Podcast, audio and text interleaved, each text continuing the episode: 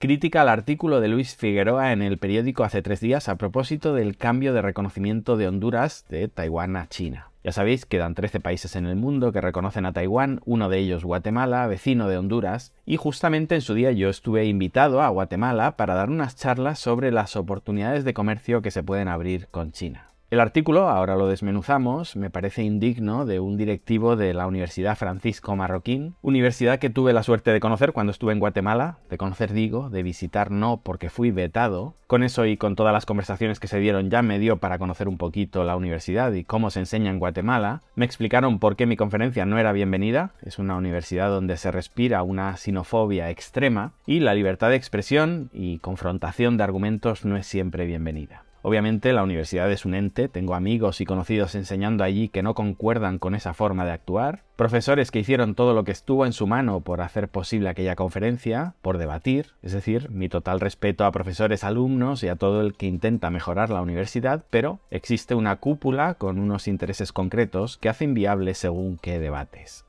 Y esta cúpula, como vamos a ver en este artículo, está viendo lo que se le viene encima, está viendo sus privilegios en peligro, porque, os decía en episodios anteriores, en esta década todos estos países van a dejar de reconocer a Taiwán y van a pasar a reconocer a China. Pero ciertos intelectuales están intentando retrasar lo inevitable tanto como sea posible. Dicho todo esto, y como el artículo parece vivir en tiempos de Guerra Fría y nos retrotrae a discusiones de izquierdas y derechas, de bloques, porque siguen sin entender China, tanto el populismo desde dentro como Estados Unidos, financiando a según qué grupos desde fuera, están intentando congelar Latinoamérica en una pelea de izquierdas y derechas, decir, para que sepáis desde qué punto os hablo y me podáis odiar unos y otros, que me parecen pésimos ambos bloques, repito, pésimos, ambos, la izquierda y la derecha. Bueno, vamos con el artículo. Si no estáis suscritos al periódico, yo obviamente no lo estoy, podéis leerlo de manera gratuita en su blog, algo que no entiendo muy bien, pero en fin, ellos sabrán cómo negocian con sus articulistas. Voy a intentar ir deprisa y saltarme lo menos interesante, pero en cualquier caso os dejo el link en las notas del programa. La cosa empieza calentita. En la cuarta zona del noveno círculo del infierno, en la Divina Comedia, se encuentra Judas Iscariote. Está completamente inmerso en hielo, en el infierno más profundo, y ahí es castigado por el mismísimo Lucifer que desgarra su cuerpo con sus dientes. El noveno círculo, ta, ta, ta, está reservado para los traidores y en consecuencia ahí van a ir a parar los gobernantes de Honduras, El Salvador, Costa Rica, Panamá y República Dominicana que han traicionado a Taiwán y han abrazado a la China continental y al régimen del Partido Comunista de China. Bueno, para empezar, quizá este hombre no se ha enterado, pero ya que está el tema hoy bastante religioso, 180 países del mundo pecan de lo mismo. Prácticamente todos reconocen a la China continental como la única China y, como dice, al régimen del Partido Comunista. Y solo 13 reconocen a Taiwán. Y no os penséis que esos 13 son Estados Unidos, alguno de la Unión Europea, Australia, Japón y compañía, los buenos, ¿no? Todos estos, todos los que se os puedan venir a la cabeza, reconocen a China y no reconocen a Taiwán. O mejor dicho, reconocen que hay una única China, que es la República Popular China, con capital en Beijing, y que Taiwán forma parte de ella. En cualquier caso, para agilizar el episodio lo reduzco a lo que entendemos todos coloquialmente, reconocen a China, no reconocen a Taiwán. Y para que sepáis la importancia de estos 13, lo he repetido muchas veces, más allá de Guatemala, Haití, Belice y Paraguay, que podríamos analizar por qué está ahí cada uno, el resto son islas del Pacífico, paraísos fiscales semi desconocidos o una teocracia anacrónica en el corazón de Europa, que, dicho sea de paso, negocia con China a escondidas como si Dios no lo viera todo. Y en este caso, disculpen los creyentes, con lo de Dios me refiero a Estados Unidos. La anormalidad hoy es reconocer a Taiwán y no reconocer a China. Repito, 180 países reconocen a China y 13 países, en realidad 4 con cara y ojos, reconocen a Taiwán. La frase en la que valora como traidores y les desea que se pudran en el infierno a los gobernantes de los países que no comulgan con su ideario político me parece sensacional, es muy descriptiva. Lo que ocurre es que nos habla más sobre él que sobre los países que menciona que puestos a entrar ya en ese debate, no sé por qué esa fijación en esos países, territorios soberanos, algunos como Costa Rica, que funcionan infinitamente mejor que Guatemala. Quizá el señor Luis Figueroa debería plantearse cuántos guatemaltecos viven hoy en un infierno en vida por culpa de sus políticos actuales, sustentados por la retórica de una casta de aristócratas e intelectuales como el propio Luis Figueroa.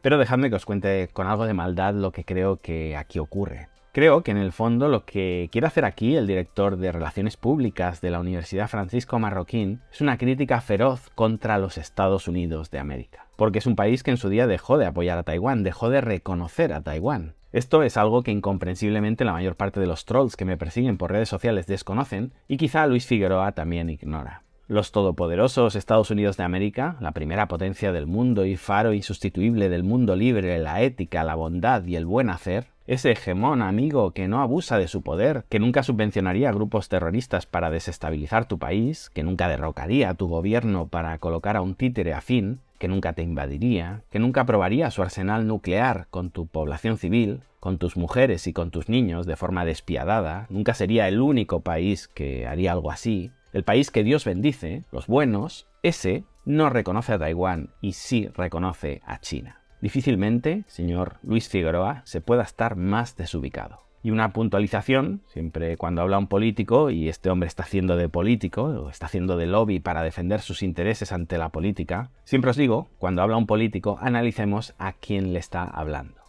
¿Y a quién le está hablando este hombre en este caso? ¿A los lectores del periódico? No, obviamente no. La mayoría no tiene ni la más remota idea de lo que sucede en Guatemala. Muchos acaban de descubrir que Guatemala no reconoce a China. Otros ni siquiera entienden si Taiwán es China, si no lo es. Bien, pues entonces, ¿a quién le está hablando? ¿A los gobernantes de República Dominicana, Honduras, El Salvador, etcétera? No, claro que no. Este tipo tiene cero influencia y estos gobernantes ni se enterarán de este artículo. Este hombre, a quien en realidad le está hablando, es a sus propios gobernantes. Básicamente, como hace cualquier lobista sin escrúpulos, los está amenazando. Si llamo traidores y deseo que se pudran en el infierno y que el mismísimo Lucifer desgarre su cuerpo con sus dientes a los gobernantes que han hecho algo tan tan horrible, en el fondo lo que estoy haciendo es condicionar a mis gobernantes diciéndoles todo lo que les pasará. Que tratándose de un país tan cristiano, pues esto es muy gráfico, y traducido al mundo real les vamos a hacer la vida imposible. Un infierno en vida para quien nos traicione. Así que olvidémonos, esto no va para los lectores del periódico, quedémonos tranquilos. El periódico es solo un altavoz, un instrumento para hacer política, para amenazar a sus gobernantes. Sigamos. Establecer relaciones diplomáticas con el régimen de Pekín es hacer negocios con un gobierno totalitario que viola los derechos individuales. Bueno, pues de nuevo siento mucho que esté acusando de manera tan flagrante a Estados Unidos de hacer negocios con un gobierno totalitario que viola los derechos individuales. ¿En qué estarían pensando, verdad, los estadounidenses cuando dejaron de apoyar a Taiwán y pasaron a apoyar a China? Además fue algo transversal de toda la política norteamericana, con ambos partidos involucrados. Las negociaciones con China las empezó Nixon, el firmante fue Jimmy Carter y el mismísimo Ronald Reagan la refrendó nada más aterrizar en la Casa Blanca. ¿Qué dirían Nixon, Carter y Reagan viéndose enviados a los infiernos a pudrirse como traidores por un intelectual como usted por dejar de reconocer a Taiwán y pasar a reconocer a China? Y no hablamos de un país cualquiera, hablamos de la primera potencia del mundo en plena Guerra Fría. Y lo mismo con los siguientes presidentes, más traidores, entiendo, para el señor Luis Figueroa. Ni Bush, ni Clinton, ni el otro Bush, ni Obama, ni el mismísimo Trump perdieron un segundo en revertir ese reconocimiento y pasar a reconocer de nuevo a Taiwán con lo importante que es esto para el mundo. Bueno, quizá para todo el mundo no, quizá solo es importante para una aldea de irreductibles galos, quiero decir guatemaltecos, por suerte no son todos, que viven en un tupper subvencionado por Taiwán, de espaldas a la mayor parte de la población, y que, como cualquier casta con privilegios, no quiere que nada se mueva, no sea que todos mejoremos, pero yo empeore. Pero sigamos, porque no son solo los estadounidenses unos traidores que se deben pudrir en el infierno, según Figueroa, por traicionar a Taiwán. Lo mismo para España, que ojo, no reconocieron a Taiwán en tiempos de la Segunda República, ni de la Primera, ni en tiempos de Isabel la Católica. Y si vamos para adelante, cualquiera diría que tuvimos que esperar a tiempos de Felipe González, que quizá presionado por Izquierda Unida tuvo que ceder para reconocer al régimen del Partido Comunista. No, no, caballero. España reconoció a China y traicionó a Taiwán, según usted, durante el franquismo. Y sigamos, podríamos estar así toda la tarde. Pensemos en Alemania, que algunos deben suponer que pasaron a reconocer a China ya en los 90, con el muro de Berlín caído y un mundo feliz donde el comunismo era ya una pieza de museo. Pues no, no. Los alemanes, la Alemania occidental, pasó a reconocer a China en el peor momento de la Guerra Fría, con el muro de Berlín en su apogeo criminal. Ahí, la Alemania federal dejó de reconocer a Taiwán y pasó a reconocer a China. Y así, hasta 180 países que superaron sus complejos pasaron página y se adecuaron a la realidad, algunos hace tres décadas, otros hace cuatro, otros hace ya medio siglo. ¿Usted le va a dar lecciones a todos estos estadistas que tuvieron que tomar decisiones difíciles en momentos muy críticos medio siglo después desde su despacho subvencionado para ignorar la realidad? En fin, como veis, el reconocimiento de China no ha sido algo promovido por la izquierda, no tendría sentido. Hoy en día a China del comunismo le quedan los logos y el 0,1% de pobres, pero como este hombre no está suscrito a mi canal, no sabe que China es amiga de países supuestamente de izquierdas como el Brasil actual, Argentina o Venezuela, y también con países supuestamente de derechas con los que negocia acuerdos de colaboración muy profundos como Uruguay, Ecuador o Perú en su momento. Las relaciones internacionales de China han sido algo transversal. Nada sectario, señor Figueroa. Emoticono guiño, emoticono guiño. Con todos los partidos de todos los países, porque el objetivo es comerciar. Pero viendo cómo se enseñan las universidades guatemaltecas o cómo les gustaría a algunos que se enseñe, entiendo que hay quien todavía vive en sepia tratando de rescatar lo peor de la Guerra Fría, ajenos a un mundo vibrante, dinámico, que está en otras discusiones, que vive en otra pantalla. Más allá de esto, y perdónenme la crítica fácil, espero que usted no use ningún iPhone, ni ropa, ni electrodomésticos, ni nada producido en China, o producido por traidores que negocian con China. También espero que usted use petróleo suizo, taiwanés o crudo refinado en las Islas Caimán y no sea un hipócrita como sus aliados estadounidenses que después de criticar a todo aquel que, de nuevo cito literalmente, hace negocios con el gobierno totalitario que viola los derechos individuales, haga negocios no solo con China, sino con otros regímenes totalitarios como Arabia Saudí. Sigo. El gobierno chino encarcela a disidentes políticos, reprime la libertad de expresión y comete abusos contra miembros de minorías étnicas. Mire, este argumento, como todos los demás, es fácilmente refutable, solo es necesario un poquito de cultura o repasar mínimamente la historia. Imagino que en la Francisco Marroquín, más allá de ideologizar de manera capciosa, enseñarán que Taiwán fue una dictadura implacable durante 40 años, hasta los años 90 de hecho, aunque a algunos les convenga olvidarse de ello. Una dictadura donde, como usted critica, se encarcelaba a disidentes políticos, se reprimía la libertad de expresión y, principalmente, se cometían abusos contra minorías étnicas. Ahí sí ocurría esto. Y a ustedes les dio igual. Es decir, el argumento de apoyamos a Taiwán porque es una democracia es un argumento desde ayer por la tarde. Antes apoyaban igualmente a Taiwán aunque fuera una dictadura. Porque ustedes jamás han tenido ningún reparo en apoyar dictaduras cuando no provocarlas. Que Taiwán se transformara en una democracia es un evento fortuito, absolutamente desvinculado de su apoyo a Taiwán. Si hoy Taiwán fuera una dictadura y siguieran reprimiendo a minorías étnicas, ustedes seguirían apoyando a Taiwán por una cuestión de intereses. Y me parece bien, igual que hicieron los primeros 40 años de su existencia. Pero dejen de engañar a la gente con argumentos falsos, a ustedes jamás les ha interesado la libertad. Sigo. ¿Hasta dónde es inmoral buscar relaciones con gobiernos que irrespetan los derechos individuales a cambio de estadios y bibliotecas? Pues dígamelo usted. A ustedes les han subvencionado, el gobierno de Taiwán les han comprado y les siguen comprando ironías del destino pagándoles para bibliotecas. Les dejaré el link en las notas del programa porque la metida de pata del señor Figueroa es épica. Difícilmente se pueda ser más hipócrita. Qué fácil es hablarles a los lectores del periódico, ¿verdad? Lejos de Guatemala. Y qué momento más embarazoso cuando a uno lo sorprenden justamente siendo culpable de lo mismo que usted está acusando. Usted no, claro, seguramente usted no se llevó ni un céntimo de ese dinero destinado a bibliotecas que pagó el gobierno de Taiwán. Imagino que es la gente como usted que vive becada por impuestos del trabajador medio taiwanés. ¿Cómo puede ser tan inepto como para poner el ejemplo de las bibliotecas, hablando de la supuesta futura relación con China, justamente cuando es así como les compra el gobierno taiwanés? Le traicionó el subconsciente, imagino, prejuzgando a los políticos futuros con los delitos cometidos por los políticos pasados y presentes. Y le voy a decir algo, ojalá ese dinero que usted trata tan despectivamente, ojalá fuera para estadios y bibliotecas y se gaste ahí y no se lo lleve en sacos la política más corrupta. Pero es que China no hace solo eso, hace mucho más. Hace infraestructuras, por ejemplo, que concretamente Guatemala necesitaría urgentemente. Créame, vivo en el futuro, y aquí ya existe el tren de alta velocidad. De hecho, en 20 años China se ha convertido no solo en el país con más alta velocidad del mundo, sino que uno de cada dos kilómetros de alta velocidad en el mundo está en China Pero no solo se trata de transporte de pasajeros, con trenes, aeropuertos, etc. Las mercancías llegan a puertos por carreteras de primer nivel mundial, los puertos son eficientes y gracias a eso las empresas privadas crecen más que en ningún otro lugar del mundo, se fomenta el trabajo y la inversión, y existe una seguridad jurídica que obviamente usted desconoce, que hace que China haya sido uno de los mayores receptores de inversión extranjera en la historia. También hay seguridad para que los ciudadanos puedan llegar a su lugar de trabajo sin jugarse la vida. Una mujer puede pasear tranquilamente sola a cualquier hora de la madrugada en el lugar más tétrico de cualquier capital sin miedo a ser violada o asesinada. Quizá también ahí tienen algo que aprender. En China, obviamente hay muchas cosas malas, muchísimas. Vivo aquí, se lo aseguro. Pero es un país que en 50 años ha pasado de ser muchísimo más pobre y subdesarrollado que Guatemala a ser muchísimo más rico y desarrollado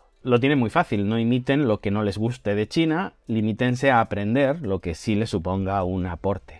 Si en algún momento deja de ver el planeta en términos de amigo y enemigo, le invito a que se dé una vuelta por China. Verá cómo vivimos en el futuro. Un futuro que ojalá Guatemala pudiera imitar, aunque solo fuera en un porcentaje ínfimo. Mejoraría significativamente la vida de sus ciudadanos. Bueno, de todos no, quizá hay cuatro familias con diferentes apéndices en instituciones que deberían empezar a competir con el mundo en lugar de vivir empobreciendo a sus compatriotas. Sí, ya sabe, los donantes de la Francisco Marroquín, los que le pagan para que usted siga viviendo mentalmente en la Edad Media. Sigamos. Taiwán además es una economía avanzada que hace contribuciones importantes en tecnología, ciencias y medicina. Ah, amigo, las contribuciones. De lo que usted se queja que podría hacer China, que de hecho lo haría en magnitudes muy superiores, ahora sí nos habla de contribuir, ¿verdad? A Noel le voy a hablar yo sobre la lluvia. Bueno, sigamos. Establecer relaciones diplomáticas con la China continental tiene efectos negativos en la política interna de los países. El gobierno del Partido Comunista a menudo exige que los países que establecen relaciones diplomáticas con Pekín tomen medidas contra las voces críticas hacia la China roja, incluidos defensores de los derechos individuales y grupos que apoyan el sistema republicano. Establecer relaciones diplomáticas con la China popular podría tener implicaciones en la seguridad nacional de los países. Bueno, aquí el señor toca de oído y desafina bastante los bulos típicos sobre China, cero pruebas de lo que dice, pero le voy a dar dos pistas a ver si entiende lo errado que está. La primera, que quizá no la tiene clara todavía. 180 países reconocen a China. No creo que China ejerza presión sobre 180 países, incluidos los Estados Unidos, para que tomen medidas hacia las voces críticas hacia la China roja. Madre mía, de verdad, actualice su versión de software, por favor, da la sensación de que se informa a través del fax. Y segundo argumento, ¿Sabe? Lo más importante de la negociación con China para reconocer a China, ustedes que supuestamente educan a estudiantes en el liberalismo deberían ser expertos en esto, cuando dejen de vetarme en su universidad quizá pueda dar una masterclass ahí de algo que aparentemente desconocen y sería fundamental para sus estudiantes, lo más interesante es que en esas conversaciones Guatemala tendría mucho poder de negociación porque China pagaría cualquier cosa con tal de obtener un reconocimiento. Y esto se estudia en primero de negociación, en primero de economía, en primero de geopolítica, en primero de empresariales. Con ese poder de negociación, Guatemala podría pedir dinero, mal, eso es lo que hacen ustedes actualmente con Taiwán, repartirse el botín, podrían pedir inversiones en infraestructuras, ah, es que traerán a chinos y no generarán trabajo, Claro, la alternativa que a ustedes les gusta es que contraten empresas que viven arrimadas al Estado y que van a construir de la manera más lenta, defectuosa y corrupta posible. Bueno, pero si son donantes nos vale, bien. Podrían pedir ayuda con su deuda, regular. Viendo lo corruptos que son, acabarían endeudándose de nuevo. Bueno, pues podrían pedir en esa negociación independencia para seguir sometiéndose a Estados Unidos, como les gusta a ustedes, independencia para seguir traficando, digo, para seguir comerciando con Taiwán. Es decir, es una negociación abierta donde tienen todo el poder de negociación pidan y sean inteligentes. Ustedes tienen un auto que es una ruina y las alternativas son vendérselo a alguien que quiere comprarlo a toda costa o quedarse como están. Y alguno dice, no, no, que su oferta será horrible. Bueno, negocien, no tengan tanto miedo al comercio. Sé que desde la derecha más conservadora se tiene mucho miedo a los cambios, pero ustedes se autoperciben, se venden como liberales. No hay nadie en Guatemala con experiencia en negociación que pueda asesorar al gobierno para sacar lo máximo. Permítanme que lo dude, mi tiempo allí encontré a gente valiosísima. Es más, ¿a qué está jugando la Francisco Marroquín si no es capaz de formar a nadie mínimamente capaz? Devuélvanle el dinero a los estudiantes si no confían en ellos para dar el salto más importante que puede dar su país en décadas. Más, China continental usa la tecnología y el comercio para ejercer influencia sobre otros países y usa la diplomacia del dólar para imponer su voluntad. Esta frase es maravillosa. Usa la diplomacia del dólar para imponer su voluntad. China, Pero usted, ¿a quién se piensa que le está hablando? Por favor, un respeto para los lectores del periódico. Le ha faltado decir que China usa la propaganda de Hollywood para promocionar el comunismo. De verdad, su texto parece una broma. China sí intenta, hasta ahora muy infructuosamente, utilizar el renminbi para ejercer influencia sobre otros países, efectivamente, no son mejores que los estadounidenses en eso, pero obviamente ustedes viven bajo el síndrome de Estocolmo, absolutamente manipulados por Estados Unidos, con una parte del país en la más absoluta miseria, felices porque al menos no negociamos con los chinos. Ya lo de decir que los chinos son los que utilizan la diplomacia del dólar, increíble. Cuando empecé a leerle, nunca imaginé que llegaría a tener tan pocos argumentos como para rebajarse a esto. Más, establecer relaciones diplomáticas con la China roja luce como una muestra de apoyo a sus políticas expansionistas. Efectivamente, y que luzca como quiera. Aquí se ve la verdadera naturaleza de su crítica, que no es el bienestar de los guatemaltecos, sino su agenda otanista. Y recuerdo una vez más, Estados Unidos no reconoce a Taiwán, reconoce a China. Ustedes están siendo más papistas que el Papa. ¿Con qué objetivo? ¿Ayudar a los estadounidenses? ¿Creen que de verdad Estados Unidos necesita su ayuda? Pero ¿quién se creen que son? Y yo pensando que los españoles, los ingleses y los franceses se creían el ombligo del mundo. De verdad creo que Guatemala tiene retos propios, ajenos o como mínimo disociados de la geopolítica actual, y China será todo lo mala que usted quiera, pero objetivamente a sus ciudadanos les iría mucho mejor con un buen acuerdo con China. Y bueno, me está quedando demasiado largo, el resto del mensaje sigue igual, repitiendo lo mismo, como si los 193 países de la ONU reconocieran a Taiwán y como si Guatemala, Honduras o alguno de estos otros países traidores fueran un díscolo que de repente se le ha ocurrido ir a contracorriente. Pero por ahí dice, la cuestión de Taiwán y China popular es un asunto que debe ser resuelto por taiwaneses y chinos. Fantástico, por primera vez estamos de acuerdo. Y por fin se despide. Al establecer relaciones diplomáticas con la China popular, bla bla bla, los políticos y gobernantes pueden evitar un viaje eterno por la cuarta zona del noveno círculo donde están los traidores. En fin, maravilloso todo. Es una pena que desde la Francisco Marroquín no entiendan China, sigan pensando que es una cuestión de derechas e izquierdas y que de reconocer a China se les va a acabar el chollo con Taiwán. China es tan capitalista como Taiwán y las ideas que promueve la Francisco Marroquín están más alineadas con las estrategias económicas de China que con las de Estados Unidos. Simplemente son tan ignorantes que no son capaces de verlo. O eso se deben a un libro de instrucciones escrito hace 40 años y se niegan a actualizarse. En todo caso, cuando en algún momento la población guatemalteca se dé cuenta que la izquierda es lo peor que le ha pasado al país y la derecha es tan corrupta, desalmada y empobrecedora que promueve que de tanto en tanto la izquierda tenga opciones de gobernar, cuando todo ese contubernio decadente desaparezca, quizá Guatemala logre prosperar, teniendo relaciones con todo el mundo, como hacen 180 de los 193 países, dejando de ignorar, de apartar, de aislar al país que más promueve el comercio del mundo, que más hace por el comercio en el mundo y que supone el 20% del mundo. No sería una excepción que Guatemala iniciara relaciones diplomáticas con China, la excepción es ahora, siendo parte de los 13 países, los últimos 13 que no reconocen a China como país, lo cual a estas alturas es como no reconocer la ley de la gravedad. Resulta lamentable que desde think tanks tan poderosos como la Universidad Francisco Marroquín se intente sostener lo insostenible, no reconocer a China hoy es vivir en un cassette VHS, haberse quedado en la Guerra Fría, que es cierto que una parte de Latinoamérica todavía vive allí, en disputas derecha-izquierda que ya no tienen ningún sentido, el muro de Berlín cayó, dejen de vivir en blanco y negro, y más aún desde una universidad tan prestigiosa, den un paso adelante, apúntense al siglo XXI, es sensacional, créanme, hay iPhones, coches eléctricos, 5G, trenes bala, de verdad, dejen de amputarles conocimiento a sus estudiantes, se merecen una oportunidad. Hace 40 años quizá esos chavales, sus clientes, iban a competir por un puesto de trabajo con su compañero de pupitre. Hoy no, hoy ese recién licenciado en la Francisco Marroquín va a competir con un indio, con un coreano y con un uruguayo por un puesto de trabajo en Disney una empresa americana, en su sede en Shanghai. Este es el mundo global en el que vivimos. De verdad, no le impongan su techo ideológico a sus estudiantes, se merecen mucho más.